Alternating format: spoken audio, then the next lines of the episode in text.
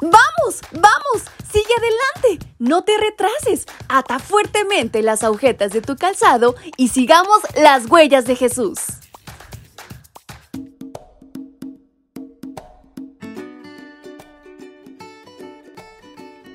Hola, hola mis pequeños y grandes, ¿cómo están? Muy buenos días les desea su amiga Fabi desde la calurosa Ciudad de México y sobre todo les da la más cordial bienvenida a este su devocional para menores y adolescentes.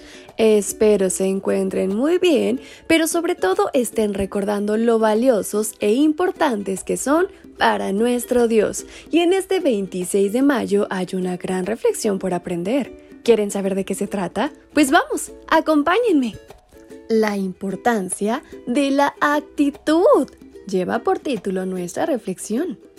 Por no haber adorado al Señor tu Dios con alegría y sinceridad cuando tantos bienes te había dado, tendrás que servir a los enemigos que el Señor enviará contra ti, sufrirás de hambre, sed, falta de ropa y toda clase de miserias.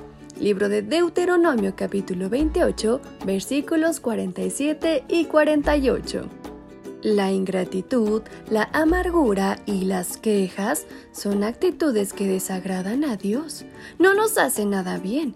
Y estas actitudes son todavía peores cuando recibimos bendiciones abundantes como alimento, agua, ropa y demás. Y si conocemos del amor de Dios, esto es una verdadera alegría y un gran privilegio. Dentro de las catástrofes que iba a sufrir Israel si desobedecía a Dios, estaba a perder las bendiciones que no supieron valorar. Entonces iban a pasar hambre, sed, frío y hasta esclavitud. Por no apreciar ni vivir alegres por lo que tenían, iban a perder todo aquello que no agradecieron. ¿Te diste cuenta por qué perderían las bendiciones? Por no servir a Dios con alegría y con sinceridad. Entonces, ¿quiere Dios que lo adoremos y sirvamos? Por supuesto que sí. Pero la adoración y el servicio verdaderos se distinguen porque nacen de un corazón agradecido y alegre. Por lo tanto, si das una ofrenda, si ayudas en la iglesia, hazlo con el gozo de servir al Rey de Reyes. Tu actitud honra a Dios y sobre todo te edifica. El apóstol Pablo escribió, Alégrense siempre en el Señor.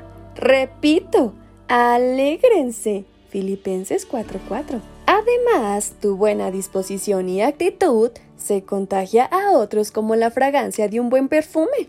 El mismo apóstol escribió, nosotros somos como el olor del incienso que Cristo ofrece a Dios y que se esparce tanto entre los que se salvan como entre los que se pierden. Segunda de Corintios 2.15. Tus actitudes son muy importantes, no solo con la relación al servicio a Dios, sino también en tus estudios o en los deportes que realizas. Los hijos de Dios se destacan por vivir con alegría, gratitud y sobre todo esperanza. ¿Qué bendición te dio Dios hoy? ¿Alimentos? ¿O tal vez ropa? ¿Abrigo? ¿O algún otro? Entonces, seguro que tienes mucho que agradecer, ¿verdad? Así que no se te olvide hacerlo. Y con estas palabras en mente es como nos despedimos de nuestra reflexión. Su amiga Fabi les envía un fuerte y muy caluroso abrazo hasta donde quiera que se encuentren. ¡Hasta pronto!